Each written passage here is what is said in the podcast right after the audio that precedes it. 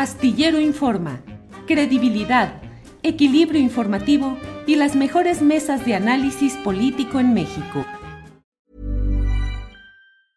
Burroughs Furniture is built for the way you live. From ensuring easy assembly and disassembly to honoring highly requested new colors for their award-winning seating, they always have their customers in mind. Their modular seating is made out of durable materials to last and grow with you. And with Burrow, you always get fast, free shipping. Get up to 60% off during Burrow's Memorial Day sale at burrow.com slash ACAST. That's burrow.com slash ACAST. burrow.com slash ACAST. Everyone knows therapy is great for solving problems, but getting therapy has its own problems too, like finding the right therapist, fitting into their schedule, and of course, the cost. Well, BetterHelp can solve those problems. It's totally online and built around your schedule. It's surprisingly affordable too. Connect with a credentialed therapist by phone, video, or online chat, all from the comfort of your home. Visit betterhelp.com to learn more and save 10% on your first month. That's BetterHelp, H E L P. Las dos de la tarde con un minuto y ya estamos puestos en nuestra siguiente mesa de periodismo de este miércoles 15 de marzo. Como siempre es un placer tener con nosotros a mis compañeros periodistas que ya están por aquí. Juan Becerra Costa, buenas tardes. Buenas tardes, Julio, ¿cómo estás? Qué gusto saludarte a ti, Arturo, Alberto y a quienes nos hacen el favor de acompañarnos esta tarde de miércoles. También un abrazo a Adriana les mando y bueno, pues está buena la información. Sí, está movidito todo. Arturo Cano, buenas tardes. Muy buenas tardes, Julio, Alberto, Juan. Gracias a todas las personas que nos acompañan este día. Alberto Nájar, buenas tardes. Buenas tardes, Julio, ¿cómo estás? También un abrazo a, a, Juan, Arturo, Adriana, a todos los que nos acompañan. Ya saben que, como diría, al, parafraseando algún controvertido personaje, los comentarios son bienvenidos. Échenle, aquí aguantamos vara. Eso, muy bien, muy bien. Así, que así sea, que así sea. Arturo Cano, ¿cómo ves eh, todo lo que se ha generado respecto a estas declaraciones recientes del el exocupante de Los Pinos, Felipe Calderón, diciendo que tiene muchas, muchas dudas respecto al veredicto de culpabilidad de Genaro García Luna. El presidente de la República, Andrés Manuel López Obrador, pues le ha revirado de inmediato diciendo, pues que vaya y litigue en Estados Unidos. En fin, ¿qué estamos viendo? Cinismo de Calderón, desesperación de ciertos grupos calderónicos, avalistas, panistas. Eh, ¿Qué opinas de este tema de García Luna Calderón? ¿Lo absorberá el paso del tiempo? ¿Será perdurable? ¿Otro escándalo lo va a subsumir? ¿Qué opinas, Arturo? Pues yo creo que nos ha mostrado, entre otras muchas cosas, este, este asunto, que la capacidad de cinismo del expresidente Calderón es inmensa. Eh, guardó silencio durante mucho tiempo y ahora que sale a hablar, sale a, poner en duda eh, el veredicto que se dio en un país eh, con el cual nunca dudó como presidente de la República en colaborar, en abrir las puertas totalmente de, nuestras fuerzas de, de, seguridad, en entregar incluso porciones de los eh, organismos mexicanos de, eh, de combate a la, la, delincuencia para que le pusieran una estrellita en la frente.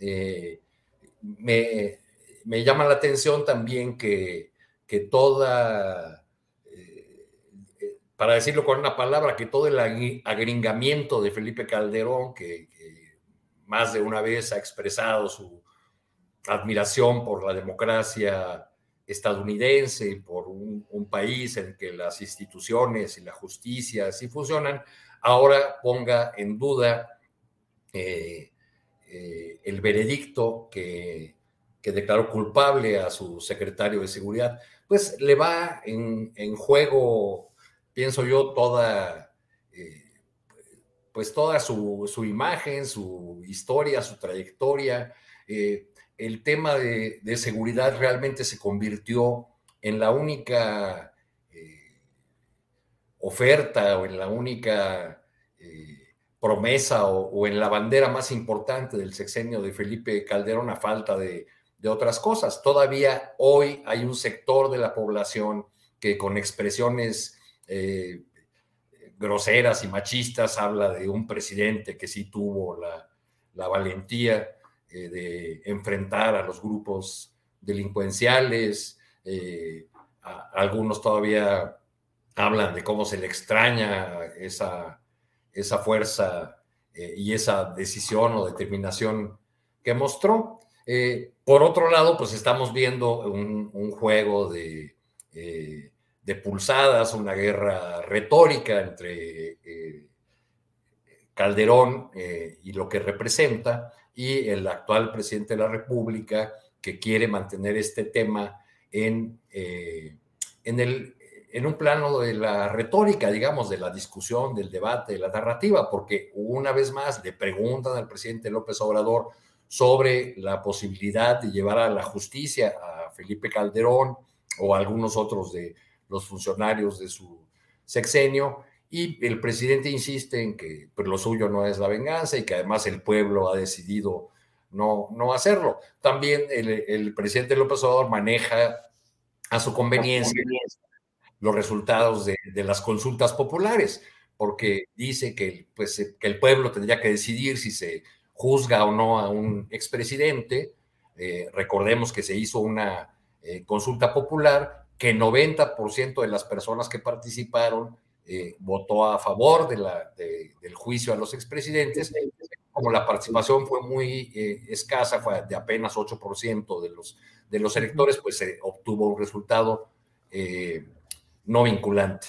Claro. Pues bueno, pues así siguen en, esas dos, en esos dos carriles este, que no necesariamente están separados, pues este, este asunto que yo creo que va a seguir dando eh, en tanto eh, pues viene la, sentencia y se van resolviendo otros eh, asuntos relacionados con colaboradores de García Luna o con capos que eran muy famosos en ese sexenio de Felipe Calderón. Bien, Arturo. Juan Becerra Costa, ¿qué está tratando de hacer el calderonismo, zabalismo, panismo, derechismo con este tema de tratar de eludir el bulto y tratar de, distraer la atención, enviarla a otro lado y tratar de disolver el tema de García Luna? ¿Es un estigma perdurable e impactable en cuanto a las elecciones de 2024, Juan Becerra? ¿O crees que será uno de tantos escándalos que pueblan nuestra historia periodística o de la vida cotidiana y que otro escándalo va a ir eh, desplazando al anterior. Pues mira, tiene un nombre, se llama, así le dicen en mi barrio, se llama patadas de ahogado, pero en esta ocasión no es, no es, no es ahogado de, de, una tina o de una alberca o del que está intentando salirse, sino de, parece que de unos traguitos, porque resulta por demás cínico aunque eso sí, nada sorpresivo, que Felipe Calderón siga abriendo la bocota para proferir mentiras. Y mentiras además, Julio, que atacan no solo a la inteligencia, sino a la justicia. ¿Cuántas veces violó Felipe Calderón? Y como ya escuchamos todos, ¿no? Pues ahí salió a cuestionar el actuar de la justicia en el proceso a García Luna. Se dijo, no sé si oyeron, respetuoso el sistema jurídico estadounidense también del proceso, del jurado, pero ya nos la sabemos, ¿no? Cuando te dicen con todo respeto, quiere decir que te lo van a faltar y este caso no es la excepción. Y con todo respeto, Calderón le entró al lugar común de la supuesta falta de evidencia en el juicio a, quien fuera además secretario de Seguridad. Y bueno, pues si bien sin duda mientras pruebas, mejor, ¿no? Mientras más pruebas, mejor, sí, sí, sin duda, eso nadie lo discute. Pero eso no invalida de ninguna manera los testimonios de testigos presenciales de los actos criminales de la mano derecha del peor presidente en la historia de México, que mira, vaya, que tuvo competencia Calderón para ocupar este funesto puesto, título, y se lo lleva con creces, porque ahí se los pongo, ¿no? Rápidamente sobre la mesa. ¿Qué presidente ha causado más daño al país que él? En fin, Tres veces se lo avisaron, Julio, a Calderón que García Luna tenía vínculos con el narco. Manuel Espino, que era entonces este presidente del PAN, también Javier Herrera, el comisario de la entonces Policía eh, Federal, el general Tomás Ángeles, él era subsecretario de la Defensa Nacional, se lo dijeron, se lo avisaron, y aún así.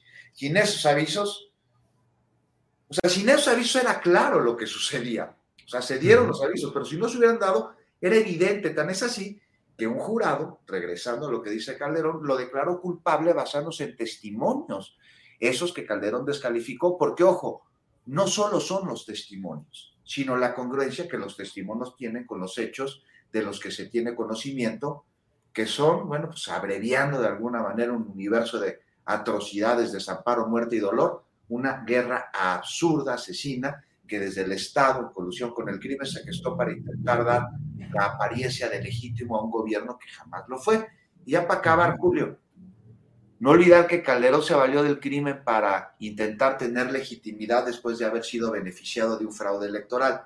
El cártel de Sinaloa se valió de esa ambición sociópata de Calderón para atacar y neutralizar a sus enemigos. Y García Luna usó ambos para enriquecerse. Entonces el resultado de esta triste ecuación fue un país que papá de hermanos que pusieron ahí ellos a matarse entre sí. Entonces, pues la verdad que productos de granja de Calderón de salir a decir todo lo que está diciendo.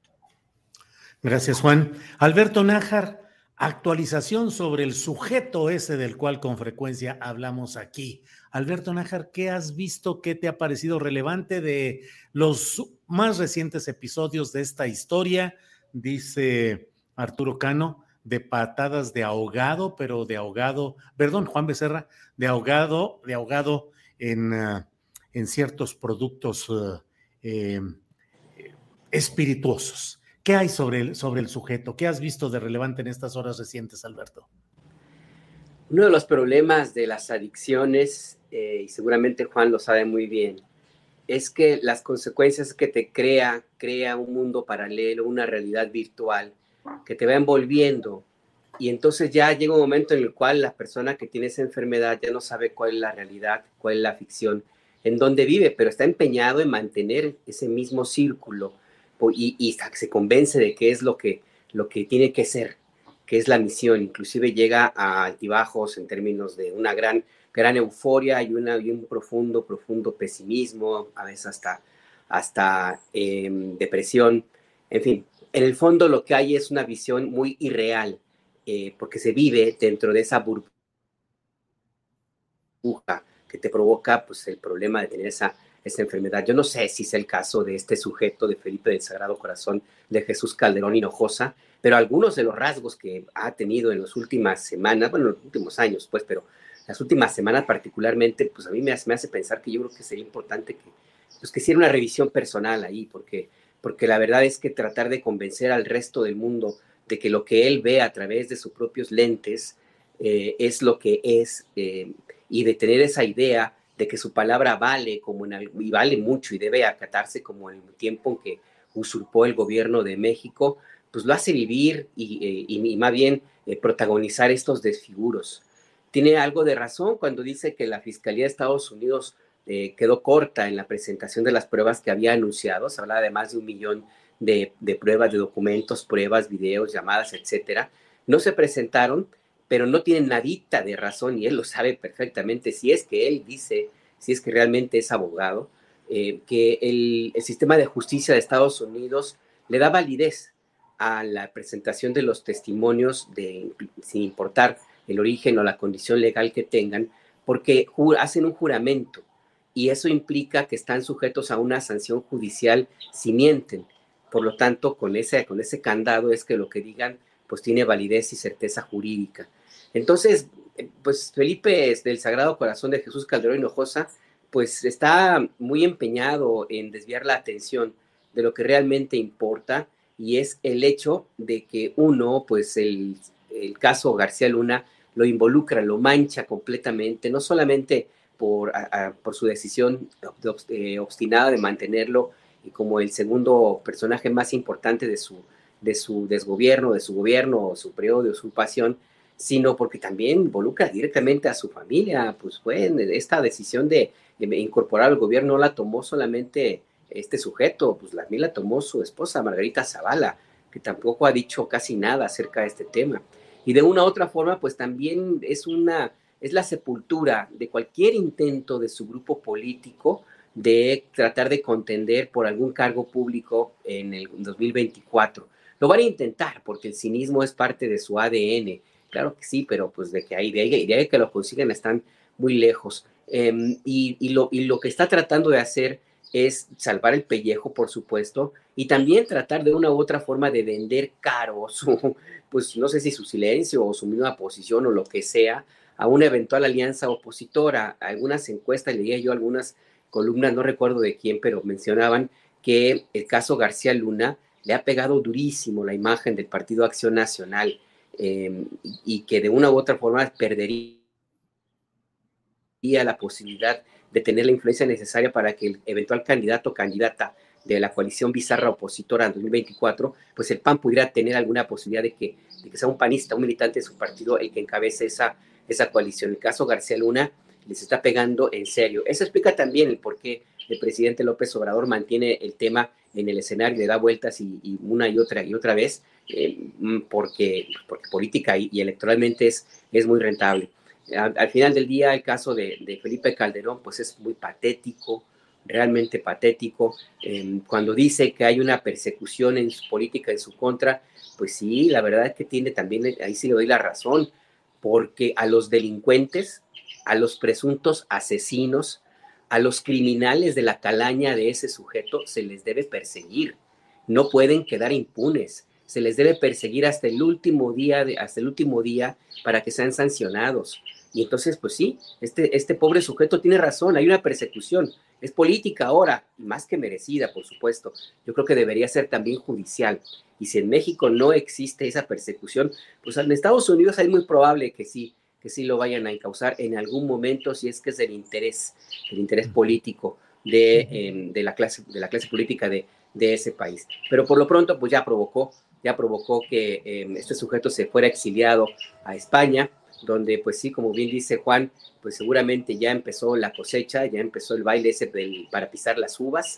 Eh, yo no sé si realmente las pisó o hizo otra cosa, pero, pero bueno, pues ahí está refugiado con la esperanza de que la ultraderecha de ese país y los empresarios a los cuales benefició en su periodo de usurpación eh, en el gobierno de, de México, pues le, le, protejan de una u otra forma. Y pues a ver, a ver qué sale. Yo sigo pensando que está eh, ocupando o ejerciendo ese verbo del cual hablábamos el otro día, que es calderonear. Anda calderoneando el sujeto este. Bueno, Alberto. Em, Arturo Cano, puesto ya para el próximo sábado 18, que será la concentración en la Plaza de la Constitución eh, para rememorar, para conmemorar la expropiación petrolera, pero también para reivindicar la política energética del presidente López Obrador y bueno, pues una muestra de fuerza política. Arturo, ¿qué esperas? ¿Qué crees que va a suceder este sábado? Eh, Zócalo e inmediaciones repletas comparación numérica con la anterior marcha de la oposición. ¿Cómo ves todo esto, Arturo? Tu micrófono. Creo que veremos, perdón por el micrófono, eh, creo que veremos una reedición de las marchas o de las movilizaciones ya pasadas. Es decir, hubo una marcha previa de la, de la oposición este, antes de su última concentración en el Zócalo una réplica por el lado de la 4T el 27 de noviembre, que fue esa, eh, esa parada, eh, porque yo diría que difícilmente podemos llamar la marcha, esa parada que fue del Auditorio Nacional hasta el Zócalo. Entonces creo que pues van a echar toda la eh, carne al asador, las fuerzas vivas de la 4T, que veremos una movilización muy grande, quizá más grande que la opositora, y veremos repetido el guion eh, opositor de eh, acusar que a la 4T de una movilización de ignorantes y acarreados, mientras que la propia es una movilización de ciudadanos libres que rechazan el autoritarismo, etcétera, etcétera. Yo creo que esa va a ser la, discusión. Más allá de, esa, eh, de ese debate que o, de esos ataques que van de un lado a otro en los medios de comunicación y en las redes sociales, eh, pues yo creo que podemos esperar una, eh, una movilización muy, eh, muy amplia de, de, parte de la 4T, que siempre, que siempre ha tenido o ha elegido esas, esas fechas que tienen un significado especial para la memoria mexicana, para enviar mensajes importantes. Yo creo que podríamos eh, esperar, dado los, los sucesos de, esta coyuntura, un mensaje importante el presidente de la República en materia de la relación con Estados Unidos, quizá también de la, de la política interna, cosas que ya, algunas de, esas cosas ya las ha ido perfilando, las ha ido prefigurando, pero pues qué, mejor fecha que la expropiación petrolera, que, fue un evento histórico en el que el presidente Lázaro Cárdenas hizo frente a las entonces poderosísimas compañías petroleras de Estados Unidos, eh, Inglaterra, en fin, eh, a, un costo elevado. Eh, luego vinieron largos años de, levantar esa industria petrolera, los, las, grandes, las grandes compañías que eran, habían sido dueñas de, del petróleo mexicano hasta entonces decían que los mexicanos éramos una raza incapaz, casi de simios, hay por ahí algún texto que nunca iba a poder echar a andar su, su propia industria petrolera. Entonces yo creo que pues eh, sigue esta, esta disputa de los espacios simbólicos. Eh, el 18 de marzo es un eh, momento muy importante. No creo que vaya a estar ahí el ingeniero Otemo Cárdenas, que suele conmemorar esta, esta fecha, pero la última actividad pública que he visto del ingeniero, pues es una foto con el alcalde panista Tabuada de, Benito Juárez, entonces creo que pues ya anda en otro carril el ingeniero. Vaya, vaya. Pues sí, de veras que normalmente el ingeniero Cárdenas eh, hacía una guardia de honor en el Monumento a la Revolución, eh, era, era lo tradicional. Juan Becerra Costa, mmm, ¿Qué opinas sobre esas fotografías o imágenes de Lorenzo Córdoba con una actitud eh, burlona luego de que fue restituido en su cargo Edmundo Jacobo Molina, secretario ejecutivo del Instituto Nacional Electoral? Dos, hubo dos o tres escenas que creo que merecen reflexión, no solo política, sino no sé si incluso psiquiátrica, Juan Becerra. El saludo militar, eh, o sea, somos cómplices, estamos en la misma línea. Saludo militar o pseudo militar de ellos dos, y luego la cara con la cual eh, Lorenzo Córdoba se mantenía burlón absolutamente, el árbitro del partido, porque formalmente lo sigue siendo según la autodescripción que se asignan, burlándose de los jugadores o provocando a los jugadores. ¿Qué opinas de esa conducta? Híjole, bueno, pues de entrada la de la risa y esta algarabía alrededor de la eh, restitución de este Mundo Jacobo ahí en el Instituto Nacional Electoral, en la Secretaría Ejecutiva, pues responde ahí claramente a una rivalidad, una lucha de poder que ha trascendido eh, la esencia misma del asunto y que es, una válvula de escape, un catalizador para poder, este, pues ahora sí que mostrar de quién es el balón o quién tiene el equipo más fuerte o de quién es el papá bombero o quién es el papá policía. Esto además lo vamos a analizar justo también con este tema de la movilización del sábado, que algo de dosis de esto también tiene del otro lado.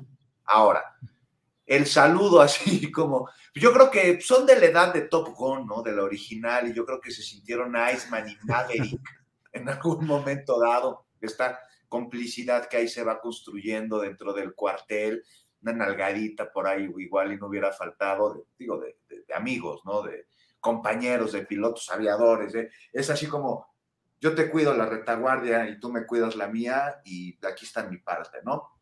Finalmente, pues lástima que se dé toda esta forma en un instituto que está encargado de velar la democracia de nuestro país. Parece que se les ha olvidado en esta además restitución en un cargo ya perpetuo a un secretario ejecutivo que fue adquiriendo atribuciones que tendrían que ser del Consejo porque se las fueron dando y que, bueno, pues regresa, pero regresa sin esas atribuciones. Entonces hay que estar pendientes de ver cómo avanza este asunto, pero mientras tanto, pues parece hay una muestra de músculo, igual que la movilización del próximo 18 de marzo, no sé ustedes cómo la vean, mira, Personalmente, a menos de que se trate de un hecho sucedido el mismo día, no como efeméride, sino como un asunto inmediato. Por ejemplo, un triunfo electoral, también una resolución judicial que haga justicia o incluso ahí la aprobación de alguna ley.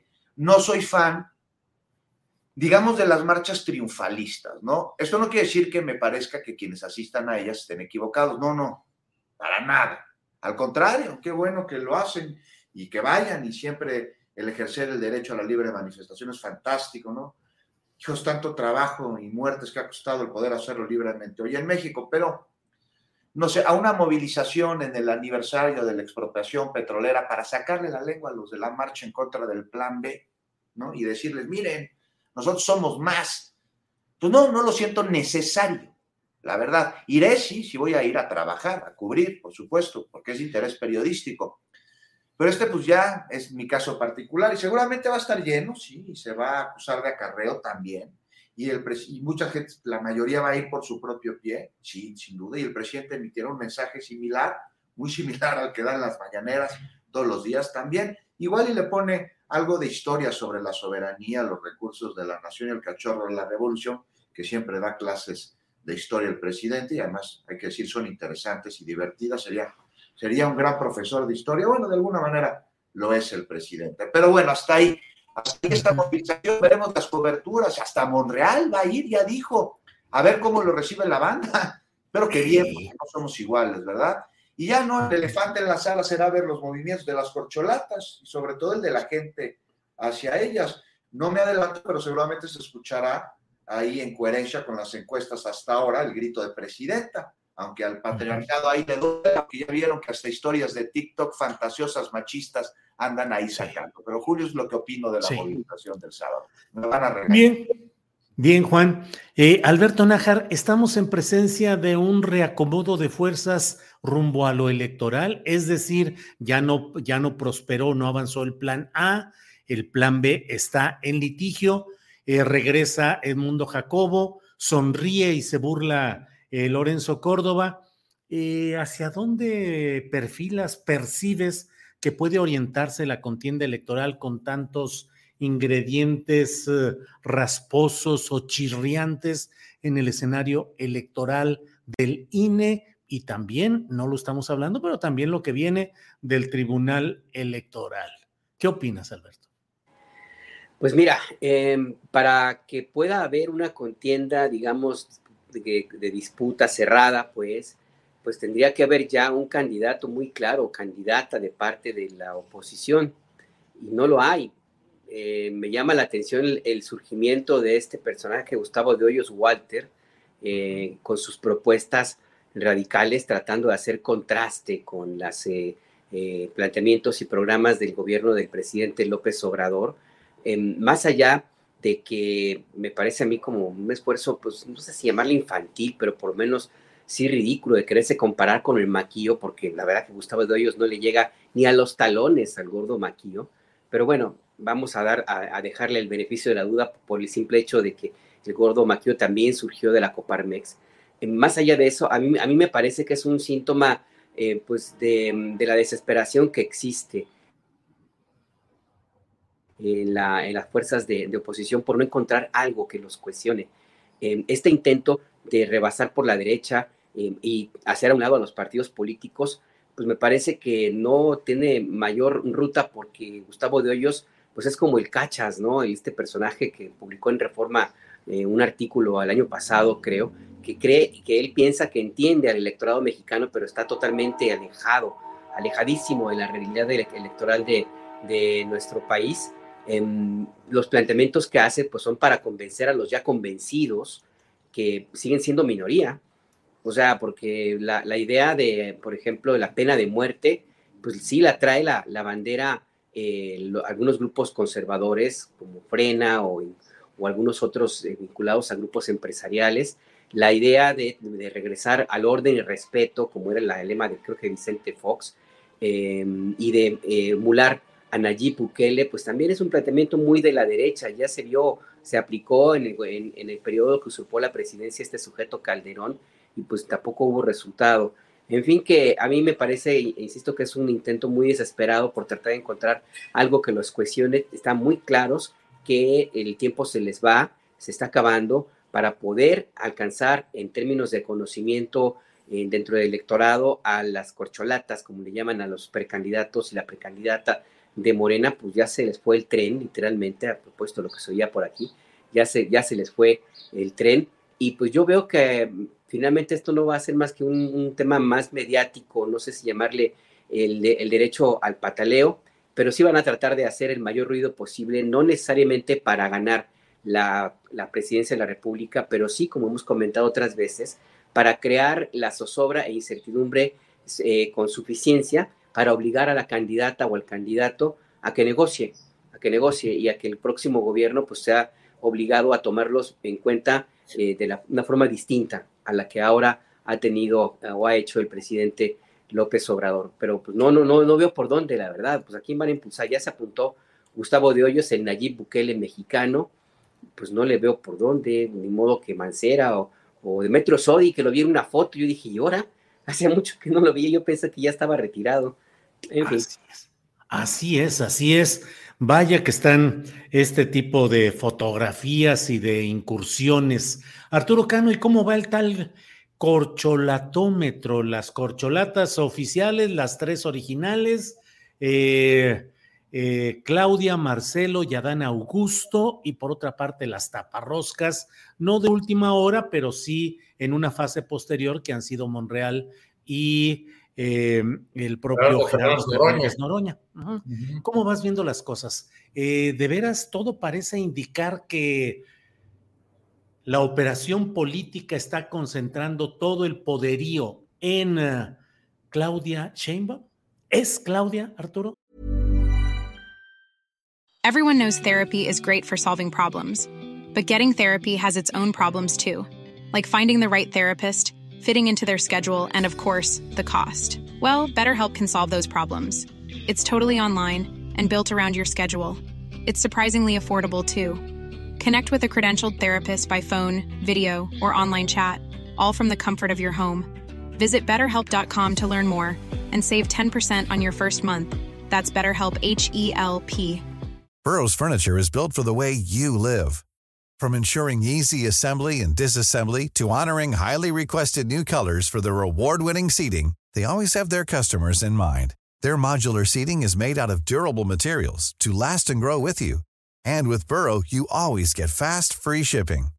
Get up to 60% off during Burrow's Memorial Day sale at burrow.com slash ACAST. That's burrow.com slash ACAST. burrow.com slash ACAST. Pues me parece que las últimas señales y los últimos movimientos en el tablero así lo, lo confirman.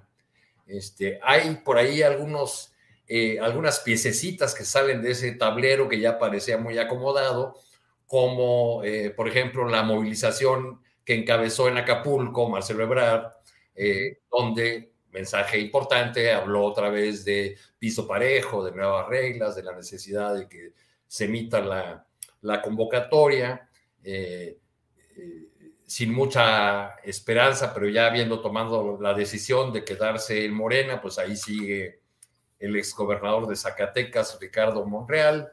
Eh, me tocó ver hace un par de días a Gerardo Fernández Noroña como invitado de honor de Napoleón Gómez Urrutia, Urrutia en la sede del sindicato minero, donde conmemoró el líder Napoleón y senador eh, los cuatro años de, de, aquello que estuvo o que fue anunciado ah, como, como la eh, central sindical que reemplazaría a la CTM, que sería la consentida de este, de este gobierno, la Confederación Internacional de Trabajadores.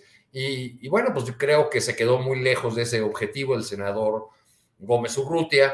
Eh, ni, ni siquiera asistió a su evento la secretaria general de Morena, Citlali Hernández, que estaba anunciada. Sí hubo la presencia de algunos líderes sindicales, la mayor parte de ellos de organizaciones menores, su aliado de la, de la CROC, su, su aliada para que tuvo muchos elogios, la senadora Patricia Mercado. Pero lo que me llamó más, más la atención en ese evento fue eh, que Naturalmente, las ovaciones eran por los trabajadores mineros con sus playeras rojas ahí en un auditorio donde caben unas 500 personas, Pero la segunda ovación más eh, fuerte fue para Gerardo Fernández Noroña, cuya, eh, cuyo estilo oratorio y, y, expresiones populacheras, pues les encantan a los trabajadores mineros que lo, lo celebraron mucho. Y hubo también muchos elogios de, de Gómez Urrutia este, a, a, este, a este candidato que lo sería por el Partido del Trabajo, o así se está lanzando. Y, y, una frase muy celebrada por los trabajadores mineros, diciendo que pues dice que yo no estoy en la competencia, pero y se burlan de mí porque hago eventos en carpitas. Este, pues así, de carpita en carpita me los voy a chingar, dijo Gerardo Fernández Noroña. Este, pues ahí anda haciendo su luchita. Recuerdo que hace unos meses eh, eh, Napoleón Gómez Urrutia hizo una reunión en el Palacio de Bellas Artes, eh, pues para acercarse a la campaña o a la precampaña o a estos esfuerzos que está haciendo Claudia Sheinbaum, eh, pero no estuvo la jefa de gobierno, solamente estuvo el exdiputado Alfonso Ramírez Cuellar, quien se hace cargo en las filas de, del claudismo, si así lo podemos llamar, de la relación con los gremios es el que organiza y mantiene trato cotidiano con los sindicatos de electricistas, este, con eh, confederaciones obreras y particularmente, porque ya llevan varios eventos organizados, con el Sindicato Nacional de Trabajadores de la Educación. Bien. Eh, doctor Juan Becerra Costa, le pido que nos dé su opinión profesional sobre esta fotografía que le voy a poner a continuación. Es el Frente Cívico Nacional ese es uno de los varios membretes que se han usado una y otra vez, eh, en este caso tratando de emular el nombre del Frente Cívico Potosino que el doctor Salvador Nava Martínez dirigió en San Luis Potosí en luchas cívicas muy memorables. Eh, dice, productivo encuentro entre aspirantes a encabezar una gran coalición opositora, porque queremos rescatar a México acordamos convocar a un gran encuentro sobre gobiernos de coalición los días 17 y 18 de abril. Vamos juntas y juntos al 2024.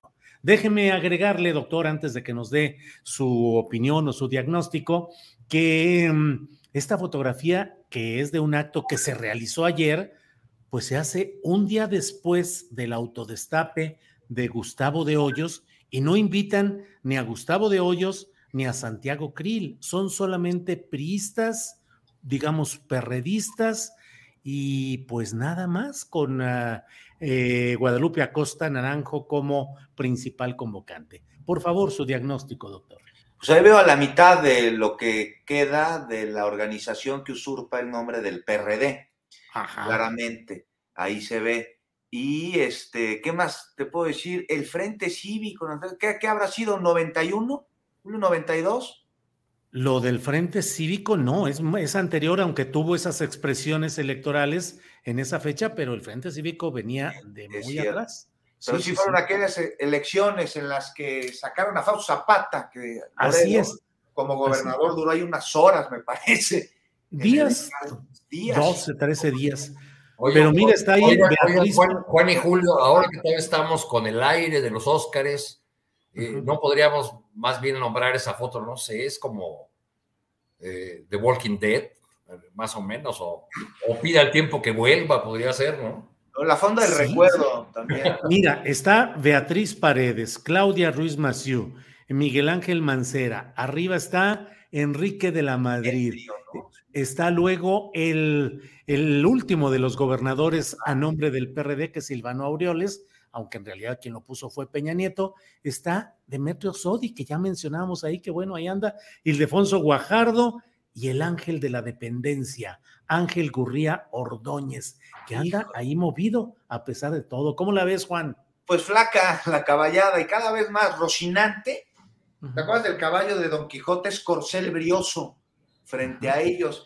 Y no se ofendan, ¿no? Porque seguramente no estoy hablando de muchos otros que no salen en la foto que están allá en la oposición, que luego también se meten en la misma foto y no salieron, porque se están bajando todos, así como Movimiento Ciudadano se bajó del Estado de México y de Coahuila, muchos se están bajando porque ya la vieron perdida, se me hace. Julio, mejor piensan en el 2030 porque el 2024 tiene su batalla al interior de Morena y hasta ahí. Y me parece que ya lo saben, todos lo saben, no nos hagamos. Mira, acabo de entrevistar, por ejemplo, a Samuel García y ya me dijo que para el 24, no, que nada, ¿no? Que una vez que concluya con su gubernatura va a agarrar un Tesla y que se va a ir a recorrer el país. Por supuesto, con miras al 2030 y así, así muchísimos. Colosio me parece que también trae por ahí la idea y cada vez más.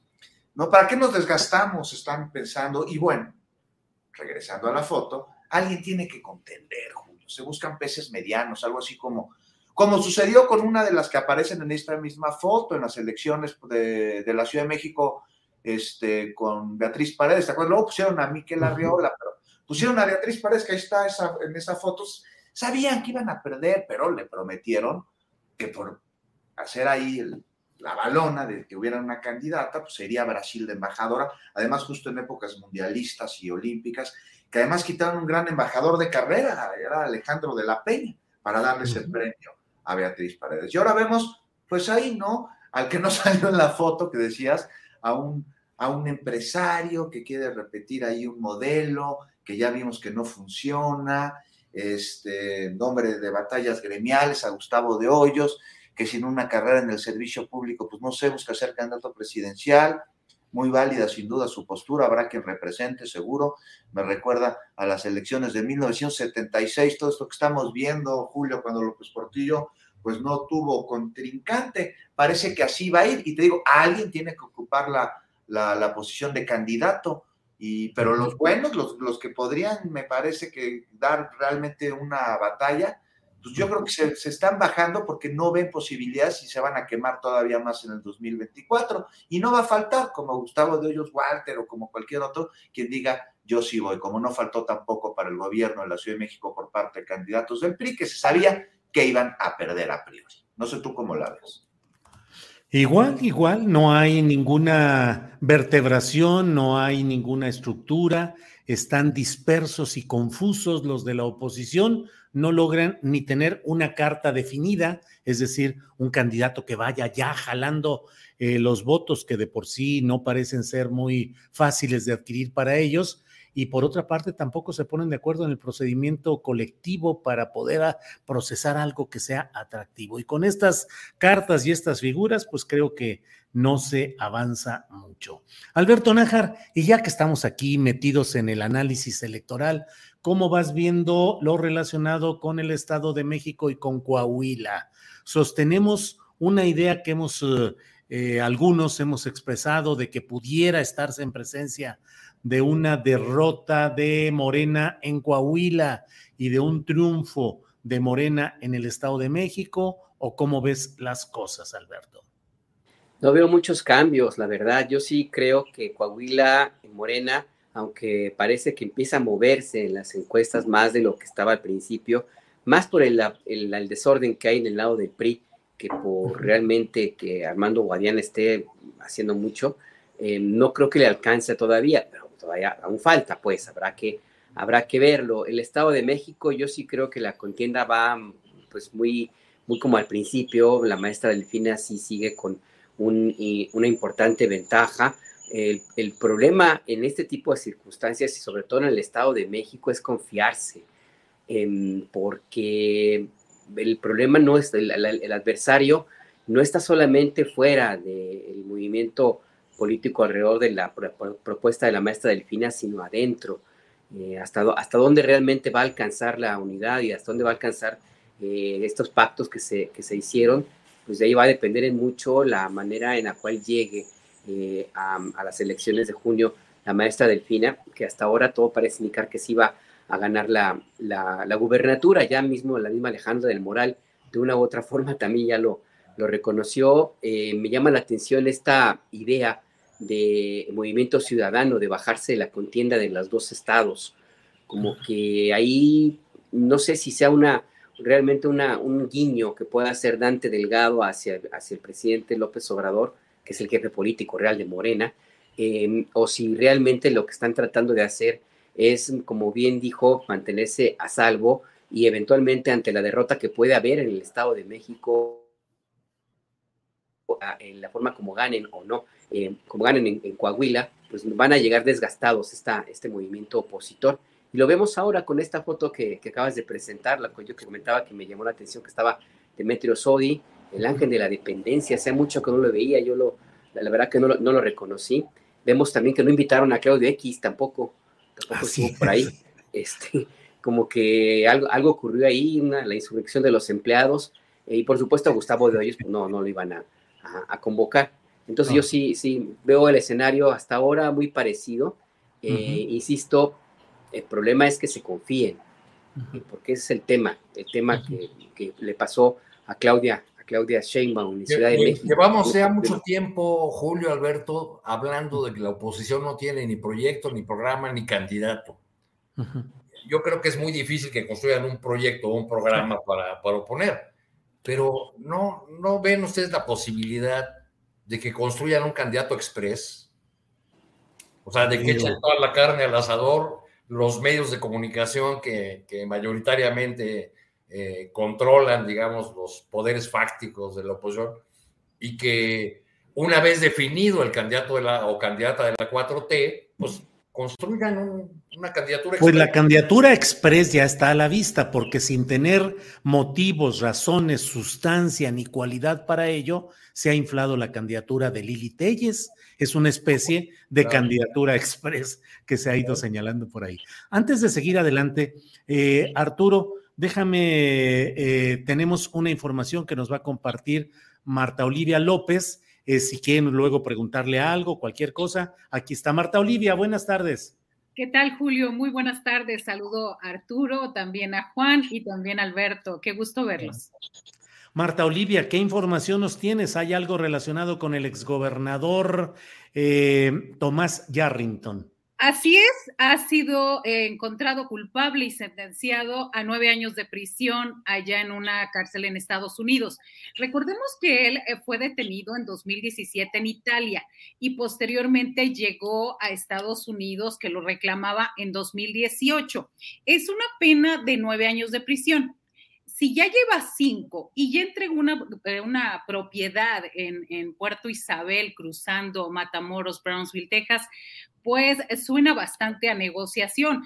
Digamos que por un lado me parece, Julio, que están haciendo esta, eh, impartiendo esta justicia a la gringa, a la estadounidense, donde allá sí los castigan, porque en México no ha habido absolutamente nada.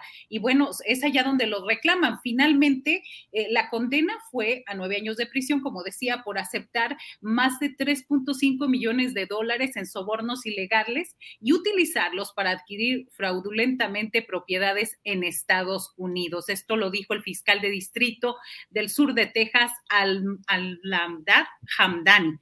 Él se, recordemos que él se declaró culpable el 25 de marzo del 2021 y en ese entonces el juez empezó, empezaron las pláticas y él se comprometió a regresar parte de sus propiedades. Marta Olivia, nueve años, pues sí, resulta muy, parece muy poquito respecto a todo aquello de lo cual se le acusó. Eh, ¿Y qué quedaría, se supone, en libertad en los tiempos que se vayan dando? Sin que haya nada, podría regresar ya a México tranquilo a seguir disfrutando propiedad y libertad o hay algún proceso pendiente en México, Marta Olivia? Ah, en Estados Unidos, como tiene que regresarlo, como no es ciudadano estadounidense, tiene que regresar a México para que sea si no hay ninguna solicitud en México, ninguna orden de aprehensión, ninguna investigación ni nada, pues puede regresar, no disfrutar de esa isla que compró frente a Tampico y que después vendió, sino a disfrutar del resto de sus propiedades, Julio. Esto, pues, eh, digamos que va a empezar el proceso de deportación eh, y sobre todo recordemos que él estuvo en el gobierno de Tamaulipas de 1999 al 2005 y bueno, recordemos que también formó parte del TUCOM, eh, Todos Unidos contra Madrazo, él quería ser candidato presidencial. Así que pues por lo pronto, por lo pronto las acusaciones de que prestanombres, hizo que prestanombres compraran propiedades en territorio estadounidense para ocultar que era el dueño y utilizó eh, dinero de soborno soborno para comprarlas. Allá, allá esto sí es bastante eh, penado. Así que, pues veremos, veremos si en los próximos días o semanas hay alguna situación al respecto o alguna respuesta de la Fiscalía General de la República, que sabemos que va bien lento. Simplemente eh, recordar también que este es, eh, eh, hay dos gobernadores de Tamaulipas en la cárcel, uno que es Eugenio Hernández Flores, que estuvo después de Tomás Yarrington, que está en una cárcel de muy baja seguridad en el Estado de México, y bueno, Tomás Yarrington. Así que, y bueno, tenemos un prófugo de la justicia, tiene un juicio todavía, que es Francisco García Cabeza de Vaca. Bien, Marta Olivia, pues muchas gracias por esta información. Compañeros, ¿alguna pregunta? ¿Tú crees que haya negociado información y qué habrá dicho? Yo creo que sí, Alberto, porque este, la pena es muy baja, eh, nueve años, ya lleva cinco, este, le abrieron el proceso en 2003, entonces suena a bastante negociación. Si hablamos de 3.5 millones de dólares para las cantidades que manejaban en la frontera y cuando él era gobernador, simplemente hay que recordar que... Eh, por ejemplo, la primera vez que se habló de un soborno, un tipo de dinero de este recursos del cártel del Golfo, fue de 5 millones de dólares que le habría dado Yarrington a Francisco García Cabeza de Vaca para su campaña a la presidencia municipal cuando llegó en el 2005-2007 Reynosa. Bien, pues Marta Olivia, muchas gracias como siempre por la información oportuna, puntual y con contexto. Juan quería, quería, preguntar algo. Ah, perdón, Juan, Juan, sí, perdón. Ay, me guardo para la noche. Te mando un abrazo. Nada más para cerrar, hoy es el primer informe de, se está llevando todavía a cabo ahorita el primer informe de Américo Villarreal Anaya a cinco meses de su mandato. Y ustedes dirán, ¿por qué si es hasta el año? Recordemos que Cabeza de Vaca movió como movía muchas cosas a su antojo, movió el calendario para hacer el informe en marzo y poder aprovechar los tiempos electorales y en campaña para seguir promocionándose. Entonces, espero que esto cambie porque pues todo el mundo estamos sorprendidos de un informe en cinco meses de gobierno. Bueno, Marta Olivia, muchas gracias. Seguimos en contacto. Gracias, muy buenas tardes. Nos vemos en la noche, Marta Olivia. Sí, nos vemos. Hasta luego. Gracias. Arturo, ya está aquí Juan Becerra organizando su programa de hoy en la noche. ¿Cómo lo ves, Arturo Cano? ¿Eh? Ya tengo todos los invitados del día de hoy. Ya está todo listo, muy bien. Arturo Cano. Postrecito, porque estamos ya en la parte final, son las 2 de la tarde con 51 minutos. El tema que quieras poner sobre la mesa, Arturo, por favor. Pues ya, ya que estamos hablando de nuestra complicadísima relación con, con Estados Unidos, del fentanilo, este, de esta propuesta del, presidente de eh, pedir a los expertos que digan si, si puede ser sustituido o no, me, parece que es más de lo mismo, más de, el provisionismo como una salida cuando está probadísimo que nunca ha, sido una solución. Creo que sería bueno que la 4T eh, leyera las recomendaciones que uno de sus embajadores hizo un poco antes de que empezara este sexenio. Juan Ramón de la Fuente habló de, eh, de nuestra escasa cultura de, medicina paliativa, de la falta de, medicamentos para tratar el dolor. Y esa situación en, esencia no ha, no ha cambiado. Hay, decía de la Fuente en 2018 que hay 20 millones de personas en México con dolor crónico y cuatro millones de personas que cada año por alguna cirugía requieren también de morfina u otros medicamentos para eh, combatir el dolor o para enfrentar incluso ya situaciones como de cáncer terminal, en fin, pero se está dando esa salida. Son, hay una luz de una gran cantidad de temas que tienen que ver con esa complicadísima relación con Estados Unidos, pero estos días me ha llamado mucho la atención la nota que dieron ayer los medios locales en Ciudad Juárez sobre eh, el asesinato por estrangulamiento de migrantes que a lo largo de un año, me parece, han aparecido eh, en la misma colonia, en la misma eh, calle, en cuatro cuadras, los cadáveres de personas estranguladas. Y al parecer esto se debe a la, pues bueno, por un lado a la inacción de las autoridades y la falta de protección a los, a los migrantes, pero también a la impunidad con la que actúan las mafias de tratantes de, personas.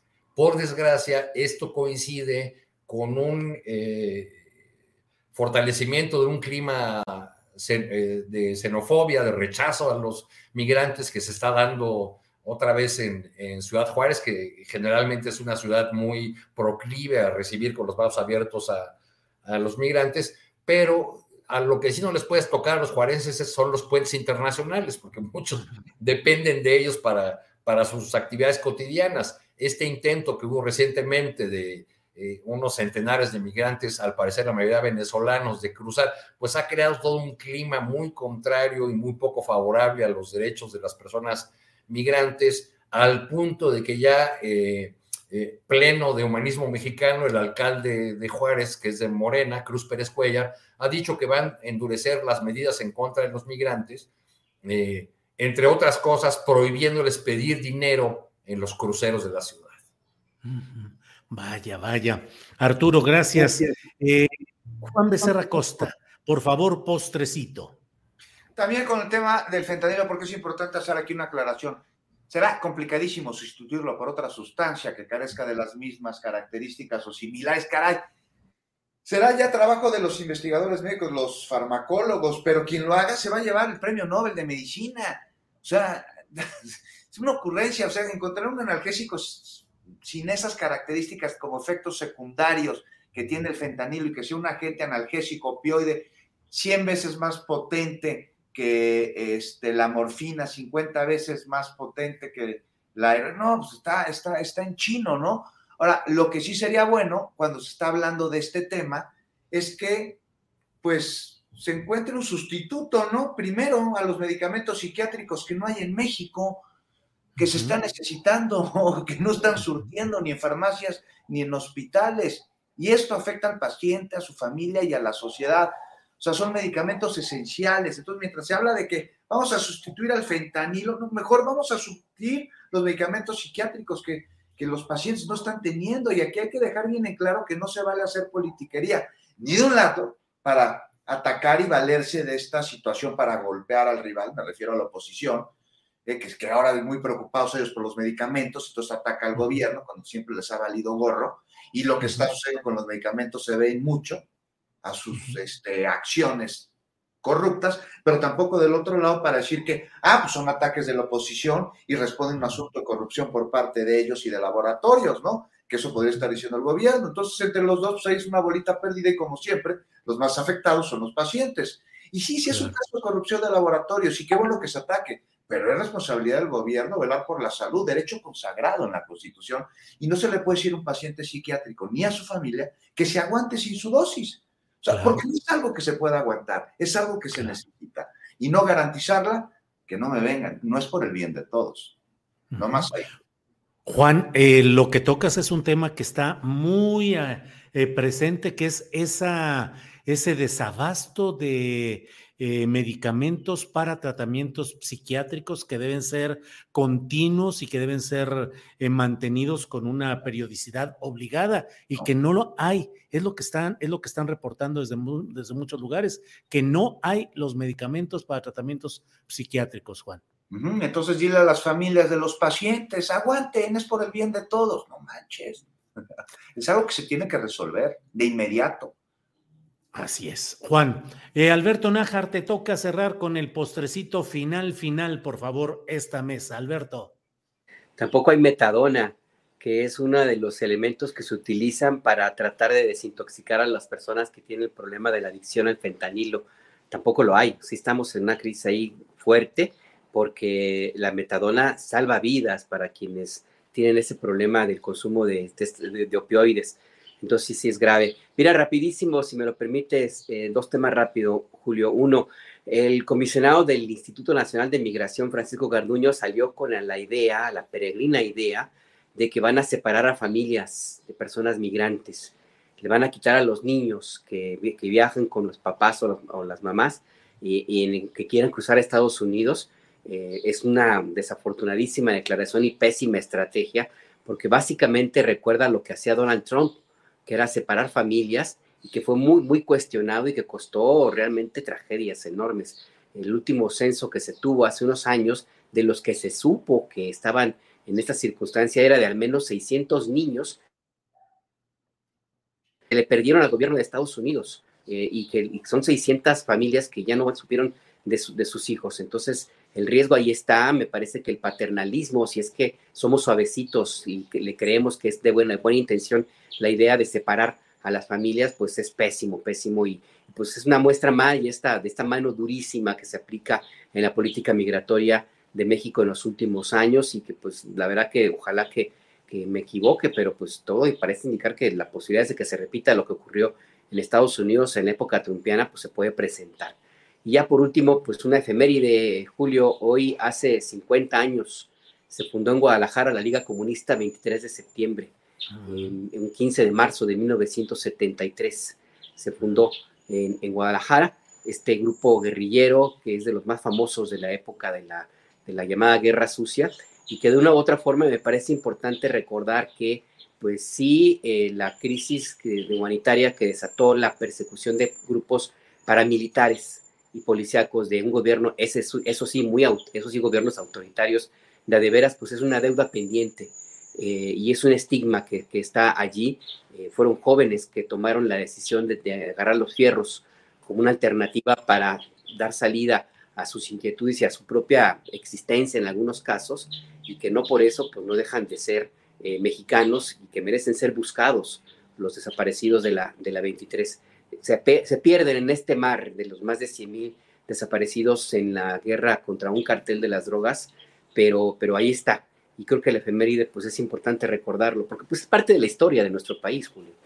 Sí, así es, Alberto, parte de la historia de la desesperación de generaciones de mexicanos que consideraron que la vía electoral no permitía la transformación profunda de una realidad contundente, apabullante, autoritaria, con guante blanco y con guante de seda en apariencia, pero siempre con el puño de hierro cuando era necesario. Entonces, después del 68 y de todas las experiencias de aplastamiento de disidencia ciudadana, se dio eh, todo lo que ha significado eh, esa irrupción de jóvenes que entraron en ese esquema. Y no olvidar que los frutos democráticos que hoy se celebran y se discuten, los auténticos frutos de avance democrático, provienen también de esas luchas de jóvenes y de personas en general que, habiendo tomado la decisión de tomar las armas, también impulsaron ese proceso democrático, progresista o de izquierda, no el otro, el, el uh, individualista de la derecha, sino el proceso social. En fin, Alberto, pues muchas gracias a los tres, Arturo, Juan. Gracias. ¿Algún último comentario? Lo que quieran, queda un minutito para cada cual o ya cerramos el changarro, Arturo. Ya vamos eh, eh, cerrando el changarro para prepararnos para la marcha del 18 de, eh, para el meeting. Va a ser meeting, ¿verdad? sí, 18 pues de marzo, concentración solamente en la, en la Plaza Mayor. Así es. Pues ahí, Nos, ahí nos veremos. Ahí nos veremos. Juan Becerra Costa, gracias. Hasta pronto. Ahí, te veo de nuevo, Arturo, en la marcha. A ver si volvemos a cotorrear como en la pasada. No, es que ahora sí nos vamos a encontrar a más cuates. Ahí éramos los únicos, me parece. Abrazo. Abrazo igual a Adriana y a todos los que nos escuchan. Gracias, Alberto Nájar. Gracias, buenas tardes. Buenas tardes, un abrazo. Y pues seguramente íbamos a andar todos, así es que pues hay que hacer el programa ya. Así es. Arturo, gracias y hasta luego. Gracias, gracias a los tres. Nos ¿No se merece tu familia lo mejor? Entonces, ¿por qué no los mejores huevos? Ahora, Egglands Best están disponibles en deliciosas opciones. Huevos clásicos, de gallina libre de jaula y orgánicos de Egglands, que ofrecen un sabor más delicioso y fresco de granja que le encantará a tu familia. En comparación con los huevos ordinarios, Egglands Best contiene la mejor nutrición como 6 veces más vitamina D, 10 veces más vitamina E y el doble de omega 3 y B12. Solo Egglands Best. Mejor sabor, mejor nutrición, mejores huevos. Visita egglandsbest.com para más información. Para que te enteres del próximo noticiero, suscríbete y dale follow en Apple, Spotify, Amazon Music, Google o donde sea que escuches podcast. Te invitamos a visitar nuestra página julioastillero.com.